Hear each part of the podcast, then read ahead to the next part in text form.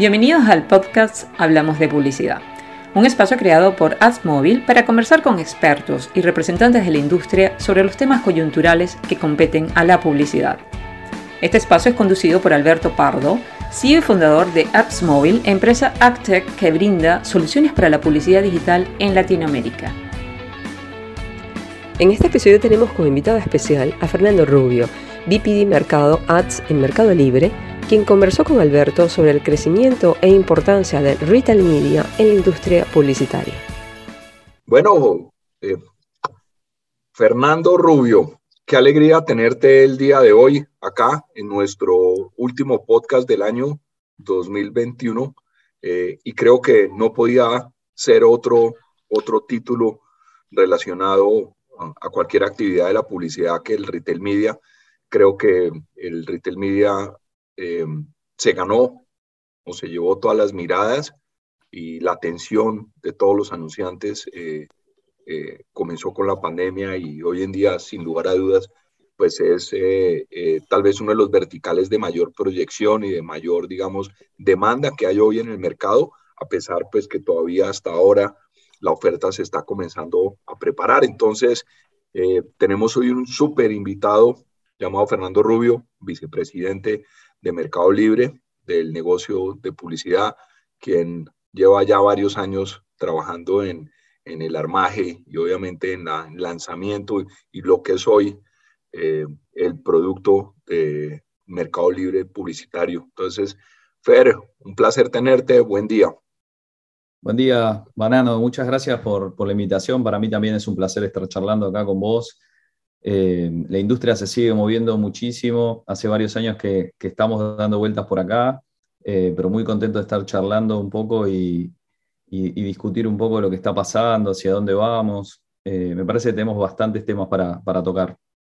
Sí, tal vez lo, primero que, quería que, nos contaras es cómo llegaste, a, cómo fue ese ¿Cómo fue esa llegada a Mercado Libre, pero más de, lo que pensaste que era versus lo que soy? Es decir, tú llegaste con una ambición de crear un negocio de ads que seguramente dista mucho de lo que, de lo que es hoy. Eh, eh, ¿Y cómo fue eso al comienzo y cómo ha sido como ese tránsito, más desde, la, desde, el, desde el ámbito personal, no, no desde negocio, sino tuyo personal?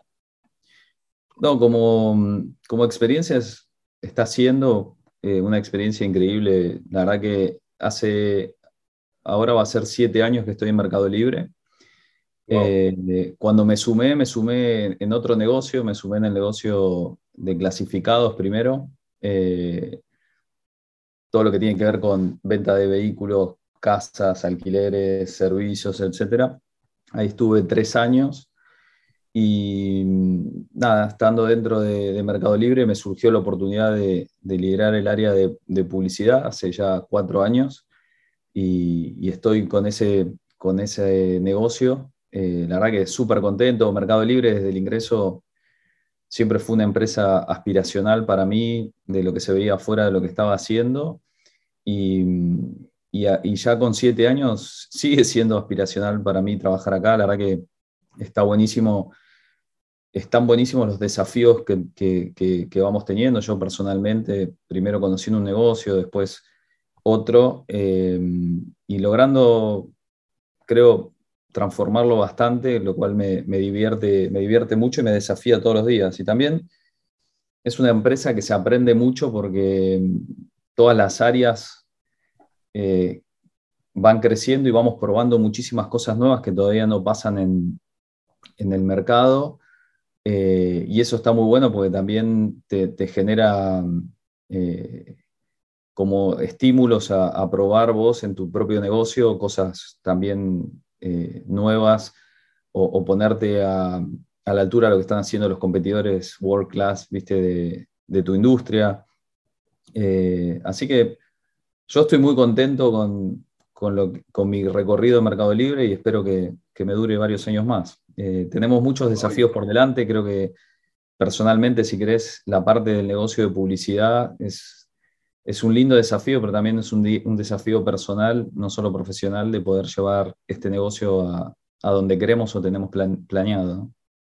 Sí, y, justamente ahí ya comenzando a hablar un poco del, negocio recientemente, creo que la semana pasada, Marketer publicó eh, una nota donde mencionaba que en Estados Unidos este año el retail media iba a ser de aproximadamente 30 billones de dólares. Eso es una cifra para, para los que no están en contexto, aproximadamente 2.5 veces el total de la inversión de publicidad digital de América Latina, incluyendo Brasil, eh, lo cual iba más o menos el, entre un 13 y un 15% del total del spending de media en Estados Unidos. O sea que, digamos que por lo que vemos es que en Estados Unidos el retail media pues viene tomando fuerza, eh, eh, tracción, se vuelve casi que mainstream y definitivamente la pandemia sí le dio un empujón. en dos años dobló, digamos que el, el tamaño de negocio, me imagino que obviamente liderado por, por Amazon y por Walmart, que tal vez son las dos compañías más significativas de la industria, pero, pero yo creo que definitivamente pues es el camino y eso valida cualquier eh, modelo de negocio como el que tiene eh, Mercado Libre o como cualquiera, como Rapio, como cualquiera de los otros jugadores del espacio. ¿Tú qué opinas, Fernando? Sí, em, la verdad que se están dando varios fenómenos. Por un lado, lo que comentás vos, Em, tiene que ver principalmente con el cambio del hábito de consumo de los consumidores, en cómo los consumidores buscan los productos. Ahora, ahora si querés profundizamos ahí. Segundo, tiene que ver con em, la penetración del e-commerce en, los diferentes mercados y claramente la pandemia aceleró muchísimo eso, sobre todo en Latinoamérica, fue una de las regiones que más, más creció y va a seguir creciendo. Em, y la contracara de eso es, muchos jugadores de retail ahora están empezando a desarrollar sus negocios de publicidad cuando no muchos años atrás hasta lo tenían, no lo tenían o lo tenían eh, tercerizado, digamos, por, porque no le veían tanto valor o, tenían otras prioridades. Entonces, creo que, va a pasar como, no, no sé si la palabra es revolución, pero va a haber bastante movimiento con el retail media, está, está pasando. Eh, retails grandes de Estados Unidos ya eh, tienen un peso importantísimo en la torta publicitaria. En China pasa lo mismo con, Alibaba, eh, tomando un share súper importante, como 30% de la pauta publicitaria. Es cierto que en China el mercado es un poco diferente porque hay jugadores como Google o Facebook que no juegan el mismo partido que, en el resto del mundo, pero en, Estados Unidos eh, Amazon debe estar tomando cerca de 15% de la torta publicitaria, que es una barbaridad, ¿no? Entre, entre Amazon, Google y Facebook concentran el 65% más o menos de la, torta publicitaria. Eh, creo que es por ahí de alguna manera cómo se fue cómo fue evolucionando eso en, por ahí en un mercado más maduro como puede ser Estados Unidos. ¿no? Definitivamente, y, ya que mencionaste lo del cambio en el comportamiento del, consumidor, eh, eh, ¿por qué no profundizamos como, como comentaste? Me parece que es tal vez el, como el, fondo del asunto. Te cuento datos que vemos nosotros ahí. Em, con estudios que tenemos hechos, lo que pudimos ver es que aproximadamente entre el 70 y 80% de la gente que va a buscar un producto para comprar eh, ya no lo hace en un buscador directamente porque cae en, un retail. Entonces va directamente a, una plataforma de e-commerce o un, un, retail a hacer su proceso de investigación. Eh, eso quiere decir que se, saltan un, paso de cómo era la forma de, buscar los productos antes, ¿no? Eh, y, lo que termina pasando es ese 70-80%, digo ese rango porque depende del país, cuando va a empezar un proceso de búsqueda lo termina haciendo en una plataforma de e-commerce o en un retail porque todavía no tomó la decisión de compra. La contracara que nosotros vemos de eso, por el caso de Mercado Libre, los términos, eh, los términos más buscados, las palabras más buscadas en nuestro search, tanto para una fecha especial como en el día a día, en el día a día aproximadamente 7 de cada 10 eh, son palabras genéricas. Genéricas es que no tiene asociado una marca. por ejemplo, celulares, aires acondicionados, zapatillas. Eh, la gente, los términos más buscados son así. El otro día, una fecha especial de Argentina, los 10 términos más buscados eran todos genéricos. Entonces, claro. por un lado ves que la gente no tomó la decisión de compra, entonces tiene que venir a ver, se quiere cambiar el celular, entonces viene y empieza a ver las marcas, después empieza a ver los modelos, después empieza a ver los precios, la forma de financiación, cuándo le llega, etc. Todo ese recorrido de compra, toda esa investigación de compra lo termina haciendo en un marketplace o en algún retail. Entonces la gente viene a tomar la decisión, después lo puede comprar online, puede buscar, puede hacer todo el research en una plataforma y terminar comprando otro lado porque tenía mejor financiación o le llegaba antes, o inclusive puede terminar comprando en el mundo físico, que también sucede eh, bastante. Ahora, ¿dónde toma la decisión? En la plataforma de e-commerce o en el retail. Y ahí es donde nosotros decimos que la marca es la que tiene que estar presente para poder influenciar esa toma de decisiones. ¿no? Entonces, dos conceptos que ya se empiezan a juntar. El primero es la persona que busca, el consumidor, no va tanto a los buscadores, va directo a donde sabe que puede tener toda la información, pero todavía no sabe que se va a comprar. Y las marcas también empiezan a cambiar su comportamiento. Dicen, che, yo invertía en el buscador, la, gente del consumidor por ahí ya no busca ahí, primero. Segundo, hace clic en el buscador y termina en la plataforma de e-commerce. Entonces yo lo que estoy haciendo es invirtiendo dinero para llevarle tráfico al e-commerce. Y después dentro del e-commerce me tengo que empezar a pelear con todos mis competidores y también necesito invertir en publicidad.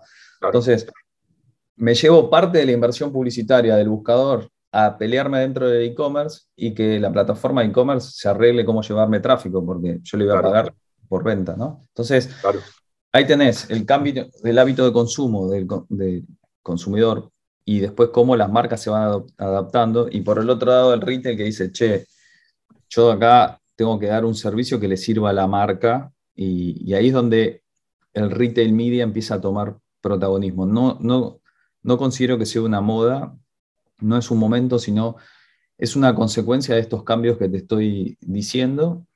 Y por otro lado, es la capacidad de generar muchísimo valor a, a la marca, porque en definitiva, termina sucediendo la jornada del consumidor o el consumer journey, termina sucediendo todo dentro de la plataforma de e-commerce, porque la mayoría termina comprando ahí. Entonces, la gente lleva a, buscar, eh, llega con una necesidad de, de comprar algo sin saber qué, hace toda su investigación y termina comprando. Y vos en una misma plataforma podés impactar en el upper funnel, en el lower funnel y podés seguir todo el proceso de lo que está haciendo, influenciándolo para que termine eh, comprando. Y eso, en el modelo anterior, donde tenías un buscador que lo mandabas a un retail, un buscador que lo mandabas a tu propia tienda o lo que sea, eh, se empieza a perder todo ese, ese seguimiento y ese, ese eh, funnel completo, ¿no?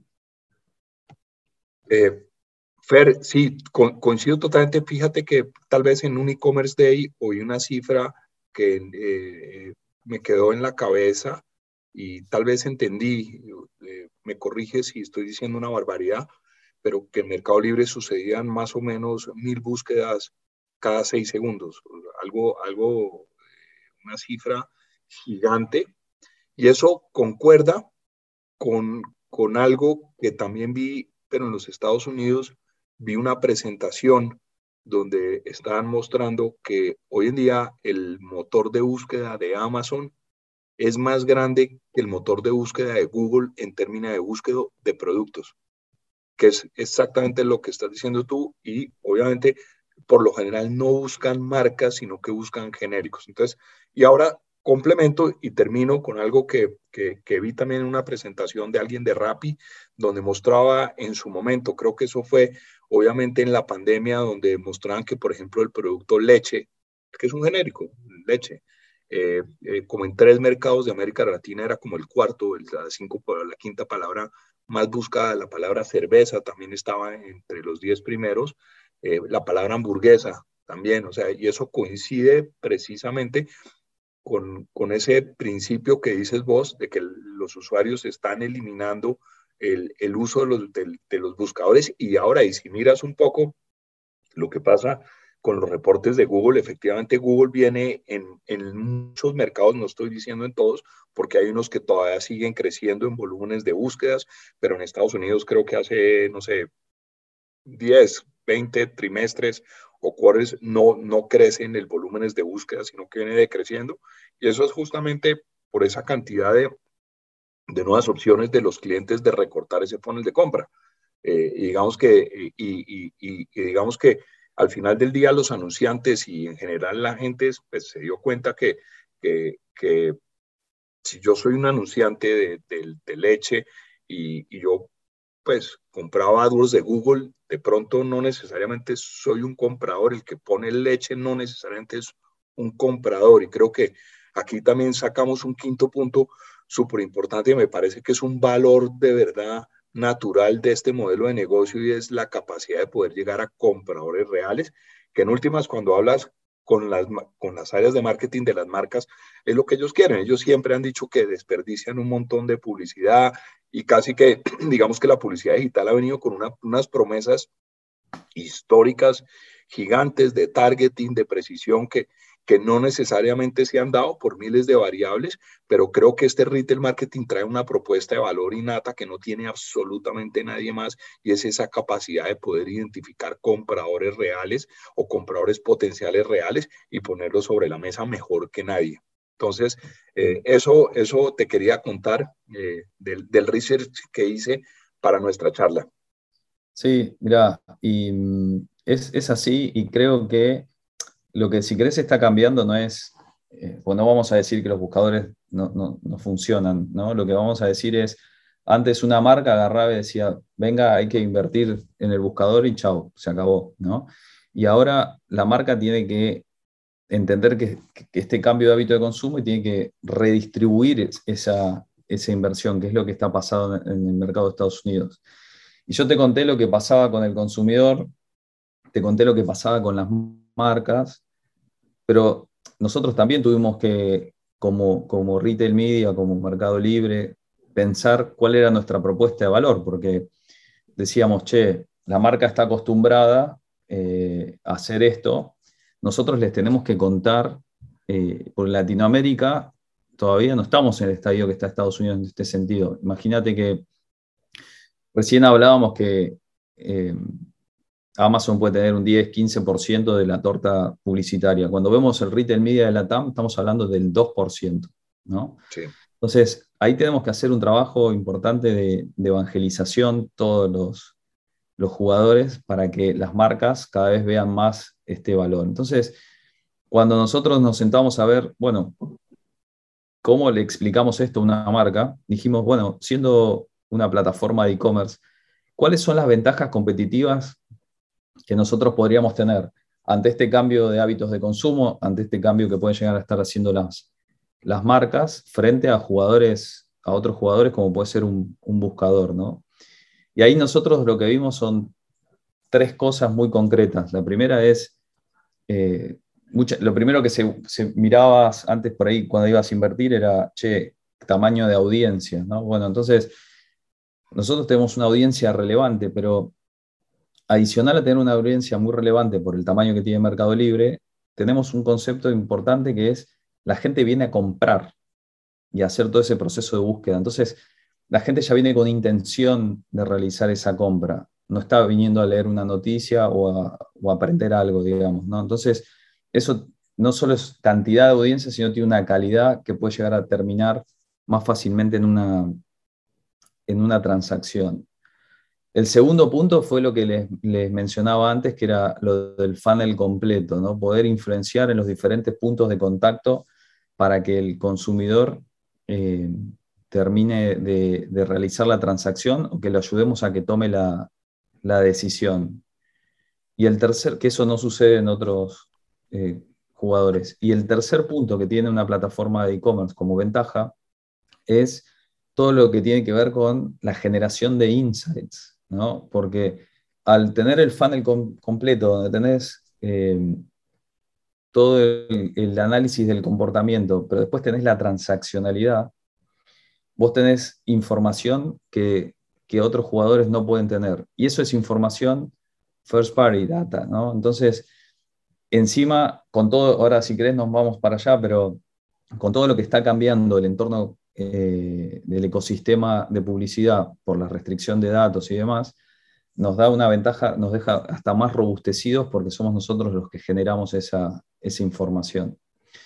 Con lo cual, ahí todo el capítulo de Insights genera un valor agregado para la marca, que la marca hoy en el retail lo utiliza, pero tiene que contratar consultoras o hacerlo de una manera mucho más artesanal, y acá empieza a tener disponible un montón de información para tomar decisiones de comportamiento y de transaccionalidad. Y si a eso, en el caso de Mercado Libre, eh, que tenemos no solo la parte de e-commerce, sino que tenemos Mercado Pago, donde la transaccionalidad nos acerca al mundo físico con las billeteras virtuales, nosotros podemos, no sé, yo te podría decir una segmentación de gente que buscó un vehículo, se compró un carrito de bebés y se comió una hamburguesa en McDonald's. O sea, una combinación prácticamente imposible que otro jugador haga por, por el ecosistema que tenemos nosotros. Entonces, te estoy dando un caso que no tiene sentido, pero para que se entienda la diversidad de data que podríamos segmentar en orden de, apuntarle a una audiencia específica, que nosotros lo que vemos es que cada día las marcas buscan cosas mucho más específicas y que todo el tema de insights y de información juega un rol súper, súper eh, protagónico en la transformación de la, publicidad. ¿no?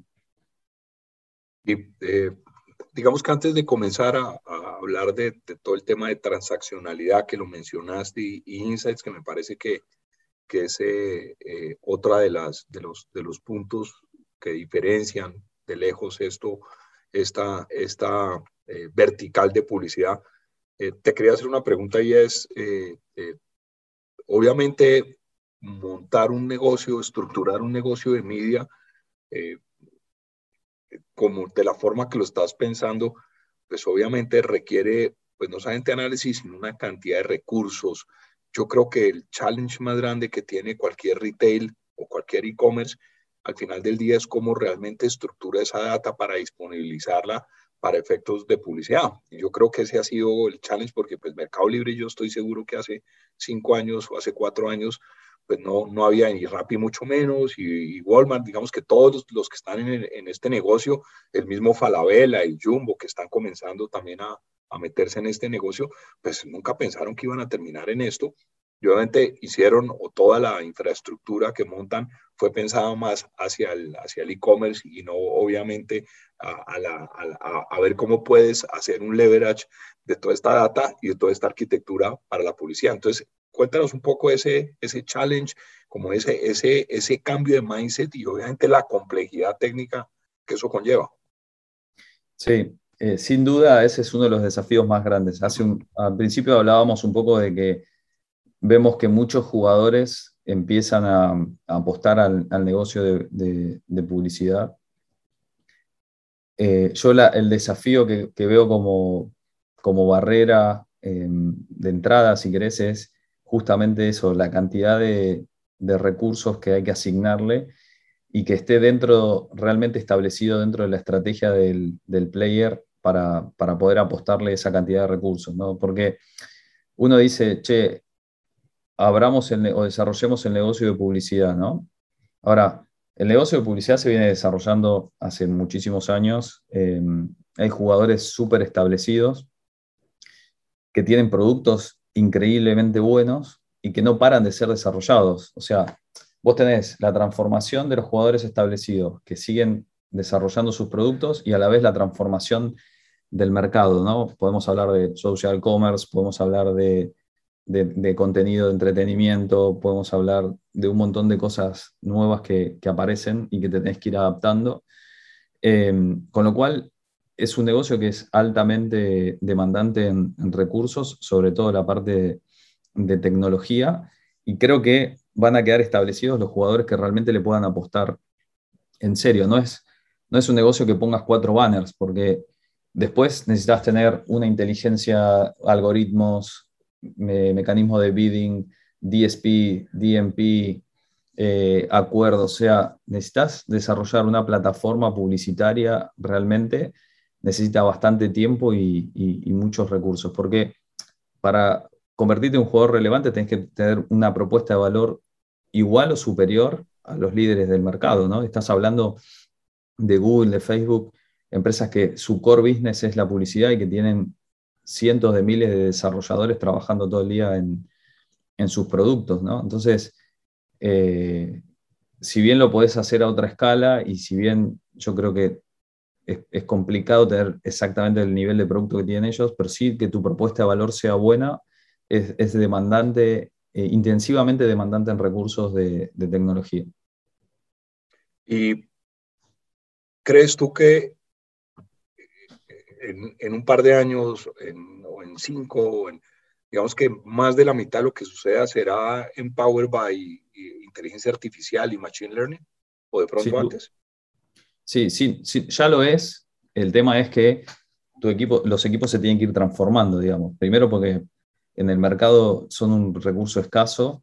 Em, y segundo, porque, digo, vas contratando equipos que se dedican a temas más específicos, pero después cada, cada cosa que construyas va a tener que elegir y decidir entre diferentes opciones, ¿no? Entonces, tenés que ir optimizando todo porque cada vez tenés que ir generando mejor propuesta de valor y mejor retorno a los, a los eh, advertisers y tenés que ir a la altura de, los jugadores que hablábamos antes, ¿no? Entonces, claramente todo el tema de Machine Learning para publicidad es crítico eh, porque imagínense que cada vez que vos, la gente busca cosas, vos tenés que arrojar un resultado, vamos, al análisis de e-commerce si vos pones zapatillas eh, o celular, por ejemplo, y estás buscando un celular Motorola, yo no te puedo mostrar en un e-commerce un par de zapatillas porque eh, la marca X de zapatillas esté dispuesto a pagar mucho.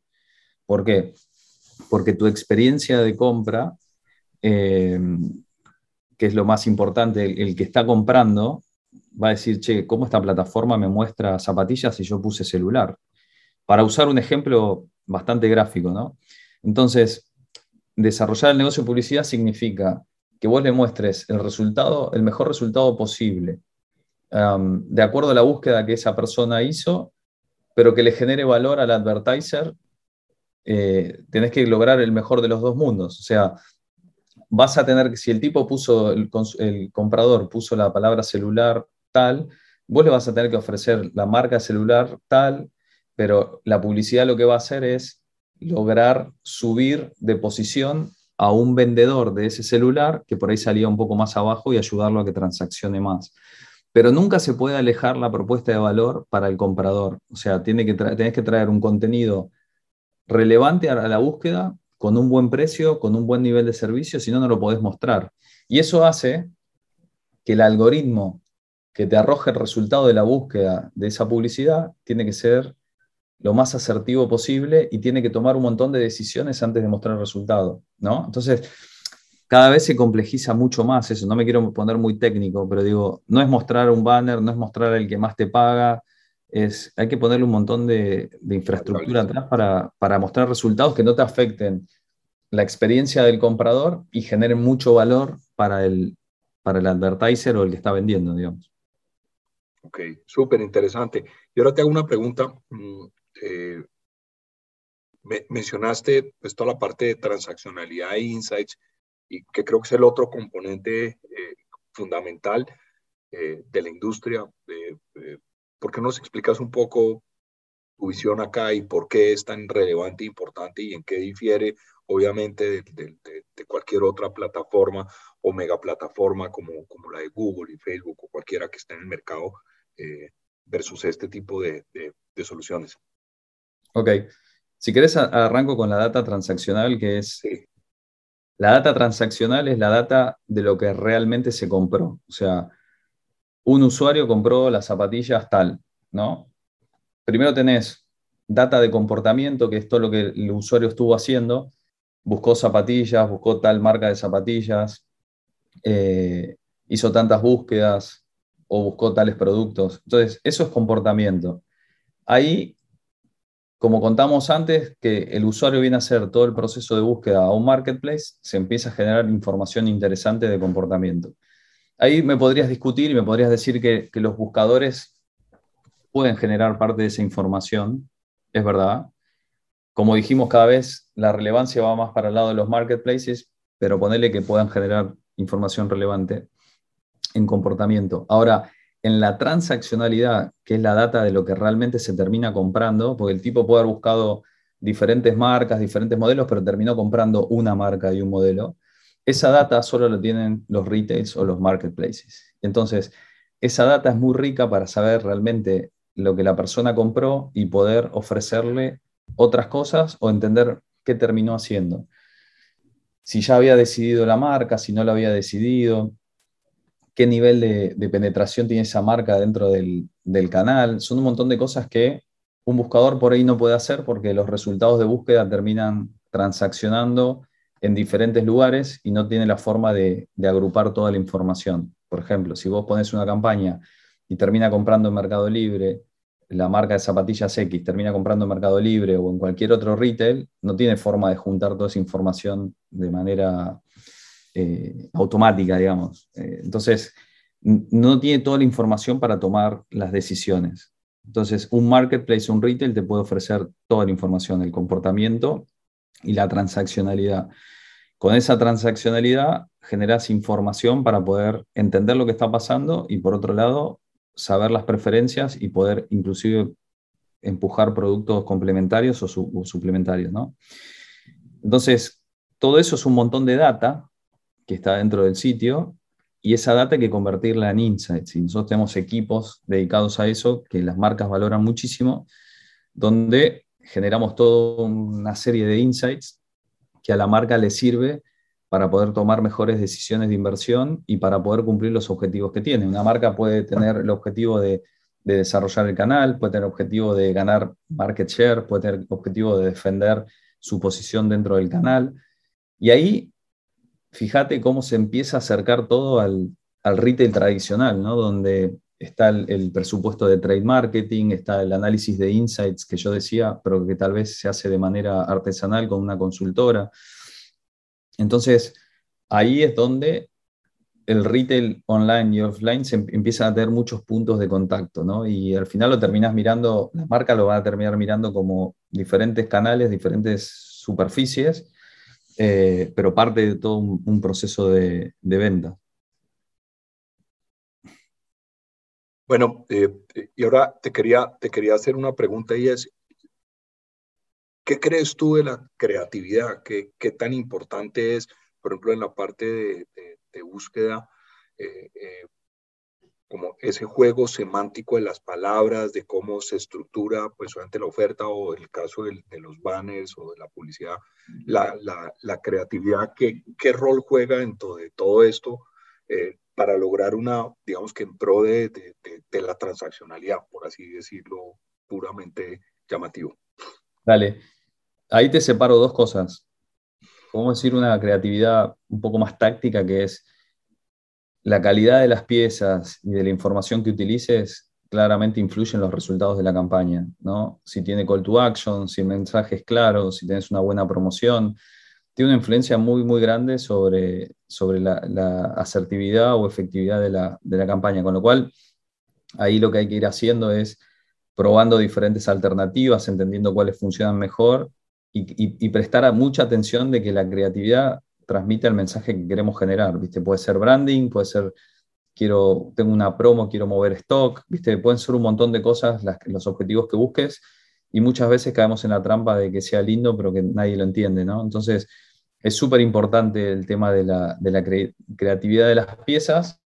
Yo creo que esa es una parte un poco más táctica, digamos, porque tiene que ver con hacer cosas que funcionen para un objetivo que definiste. Y después tiene que, tenés toda la otra parte de la creatividad un poco más asociada a la estrategia, que es cómo te querés posicionar y, qué mensajes querés pasar y cómo lo comunicás, eh, que es súper importante también, eh, y que todo el tiempo estamos tratando de hacer cosas eh, creativas. No sé, por traerte un ejemplo, con una empresa de, de bebidas en México, y crearon una campaña que era un hidden bar, ¿viste? Que era una acción donde vos entrabas y tenías que poner una contraseña, no sé qué, y te aparecía una, oferta de, esa bebida, apretabas un clic y tenías el producto en tu casa porque ya entra en toda la plataforma de logística y nuestra, ¿no? Entonces, se, les ocurrió la, trabajamos ahí con una agencia y el cliente, y la verdad que fue un éxito en todo sentido, en el sentido de la creatividad y en el sentido de los, de los resultados. Y creo que las plataformas de e-commerce te, permiten llevar esa idea muy rápido a la, a la, realidad y que te llegue a tu casa muy rápido el producto también. Te iba a preguntar rápido, ¿qué tal salió el Black Friday? ¿Cómo, cómo les fue? Nos fue súper bien. Em, obviamente son fechas eh, súper desafiantes porque estresan la operación.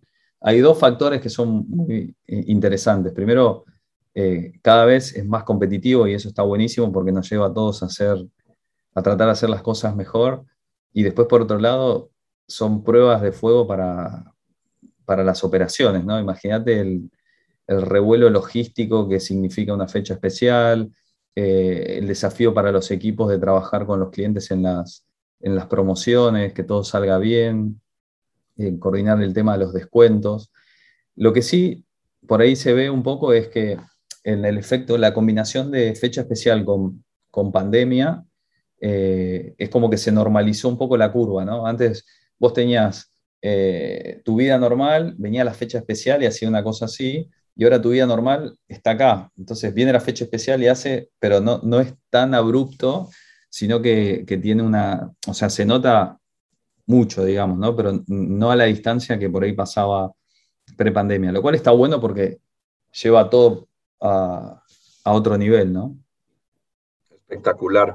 Y eh, te iba a preguntar, nombraste mm, el live shopping eh, el comienzo, hiciste, eh, tú qué, qué, qué, nos puedes contar al respecto y yo, yo obviamente lo veo como, como, como una oportunidad y como, digamos, una situación de compra que seguramente se va a volver grande. Creo que el live shopping, como está sucediendo en China, sabemos que en, en China y en otros mercados de Asia está comenzando a agarrar tracción estaba leyendo esta semana, entre otras cosas, que a Amazon no le ha funcionado el live shopping, pues eh, no, que no le ha funcionado, sino que pues tal vez está más lento de pronto de lo que ellos pensaron, por cualquiera que sea la razón, pero, pero creo que esto puede llegar a ser grande. ¿Tú qué piensas al respecto? La verdad que es súper interesante el live shopping. Si querés, para, para comentar un poco rápido lo que es, básicamente es una persona, un influencer en vivo contando las características de un producto las promociones de un producto donde la gente puede interactuar, hacer preguntas y, obviamente las promociones hacer un clic y, comprarlas. ¿no? Entonces, este fenómeno que si querés toca de costado las redes sociales también, esa es la parte importante y creo que tiene que ver con el cambio también del hábito de la cantidad de horas que la gente se dedica a las redes sociales y demás hace que esté esa parte interactiva dentro de una plataforma de e-commerce. En China es un furor. Eh, hay eh, un alto volumen de transacciones se empiezan a lograr desde, eh, desde live commerce. Sí, en Estados Unidos están haciendo pruebas y creo que cuando dicen que no, no le funciona por ahí es en términos del, volumen que mueve o, o, de la monetización, tal vez por los, la forma de comprar que tienen que tienen los consumidores. ¿no? Eh, en China creo que son muy receptivos a los estímulos. Eh, en, Estados Unidos no sé si tan, tan así, eh, sino más por, por lo que necesitan. Pero bueno, son teorías que hay que terminar de comprobar. En Latinoamérica todavía no está muy desarrollado. Nosotros empezamos a hacer pruebas en Brasil hace un par de meses con, con resultados muy, muy interesantes. Todavía estamos en una etapa no te diría beta porque estamos live y, están saliendo una vez por semana los, los live commerce, creo que era a las 7 de la tarde. Em, y, los resultados son súper interesantes. Lo que sí vemos es que hay una, hay una relación directa en, la calidad de la oferta. O sea, cuando vos pones buenas ofertas, eh, explota, ¿no? Entonces ahí hay un desafío para, trabajar sobre eso. Y creo que la, otra parte interesante es em, dos cosas más. Primero, lo que hablamos al principio, que la gente viene a tomar la decisión, entonces tenés una persona contándote las características del producto, eh, los beneficios que tiene, eh, y, eso creo que genera ahí como, te ahorra parte del proceso de investigación, digamos, Y la segunda es la capacidad de interactuar, ¿no? Puedes hacer preguntas, consultas y, te las contestan, y eso creo que genera ahí como engagement con la, con la gente. Esto, independientemente de cómo termine la historia, sigue con la teoría de que hablamos al principio, de que cada día aparecen más cosas. O sea, tenés que preocuparte por soluciones de branding, por soluciones de performance, por tener, eh, generar insights, por plataformas nuevas que van a aparecer, social commerce, seguro que van a aparecer otras más, todo lo que tiene que ver con contenido también puede ser una alternativa. Eh, después tenés que pensar cómo das una solución dentro de tu plataforma, fuera de tu plataforma. O sea, cada vez más ser una plataforma de advertising es, más complejo y tenés que tener los capabilities para poder monetizar esos, esos negocios a cambio de una muy buena propuesta de valor, porque si no, los advertisers van a elegir otra cosa, ¿no? ¿Verdad?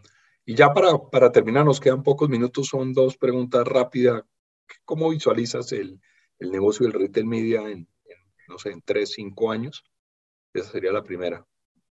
Y la segunda, si una vez si quieres te la digo, me parece interesante, es eh, ¿qué opinas de todo este concepto del metaverse, del meta? O sea, algo muy personal. Eh, ¿Cómo lo ves? Y... Dale.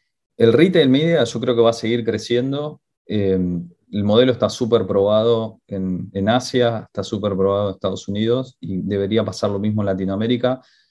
Yo creo que lo que, lo que está pasando en Latinoamérica es este proceso de evangelización que te contaba al principio, donde nosotros le tenemos que contar a las marcas los beneficios. Cuando digo nosotros, digo todos los retails, no solo Mercado Libre y todas las plataformas de e-commerce. Entonces, ahí hay un, desafío de este 2% llevarlo a, otro nivel. Creo que los hábitos de consumo ya cambiaron, con lo cual las marcas van a seguir apostando cada día más um, a estos, al retail media, por todo lo que comentamos antes también, con lo cual eh, sin duda se va a seguir desarrollando y sin duda los jugadores de, que sean plataformas de e-commerce o de retail van a tener un rol protagónico en la torta publicitaria de, la región. Em, respecto a la parte de meta, yo creo que es una realidad y es súper interesante, se suma a lo que hablábamos antes. Eh, para mí es una dimensión más, o sea, yo me imagino o sea, falta mucho todavía, o falta un poco, pero yo me imagino que te pondrás unos eh, lentes y, sentirás que entras en una tienda y te, podés probar la ropa a ver cómo te queda y, vas a hacer un clic y te lo vas a, comprar, ¿no? Eh, por dar un ejemplo, o vas a ir al súper de manera eh, virtual.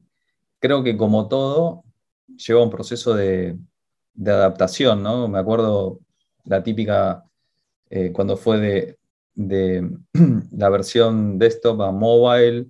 Son como puntos de inflexión que van pasando en la, industria que, nos tenemos que ir adaptando también. Y después, hay, muchas veces hay una diferencia entre la teoría y la realidad, ¿no? Por ejemplo, em, todo lo que tiene que ver con eh, la automatización de las casas, viste, en un momento, tanto con, por ahí con, con, Alexa o Google Home, decíamos, che, chao, el e-commerce va para este lado, ahora vos vas a decir, comprame jabón en polvo para la ropa, Alexa o Google Home, y, la gente no va a entrar a, las plataformas, ¿no? Por exagerar.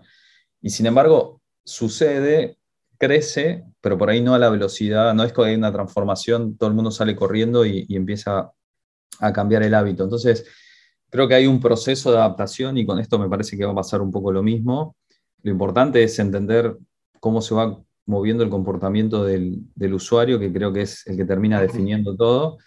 Las marcas todos los días tienen que reinventar la forma que se conectan con, los usuarios y todos nos tenemos que ir adaptando a lo que necesitan los usuarios y las marcas. Digamos, es como que donde el usuario se mueva, mueve toda la maquinaria detrás. de eso. Y, tiene sentido, ¿no? Porque eh, todas las empresas tenemos que pensar en, en, lo que necesita el usuario y no hacer que nosotros, viste que muchas veces hay empresas que cometen el error de que le quieren decir al usuario lo que hacer y en realidad vos lo que tenés que hacer es entender lo que el usuario quiere porque el usuario tiene su poder de decisión, su capacidad y sus preferencias. No, no hay forma eh, de ir en contra de eso, nadie lo debería hacer. Muchas veces la gente cae en la trampa de, asumir que eso es lo correcto. ¿no?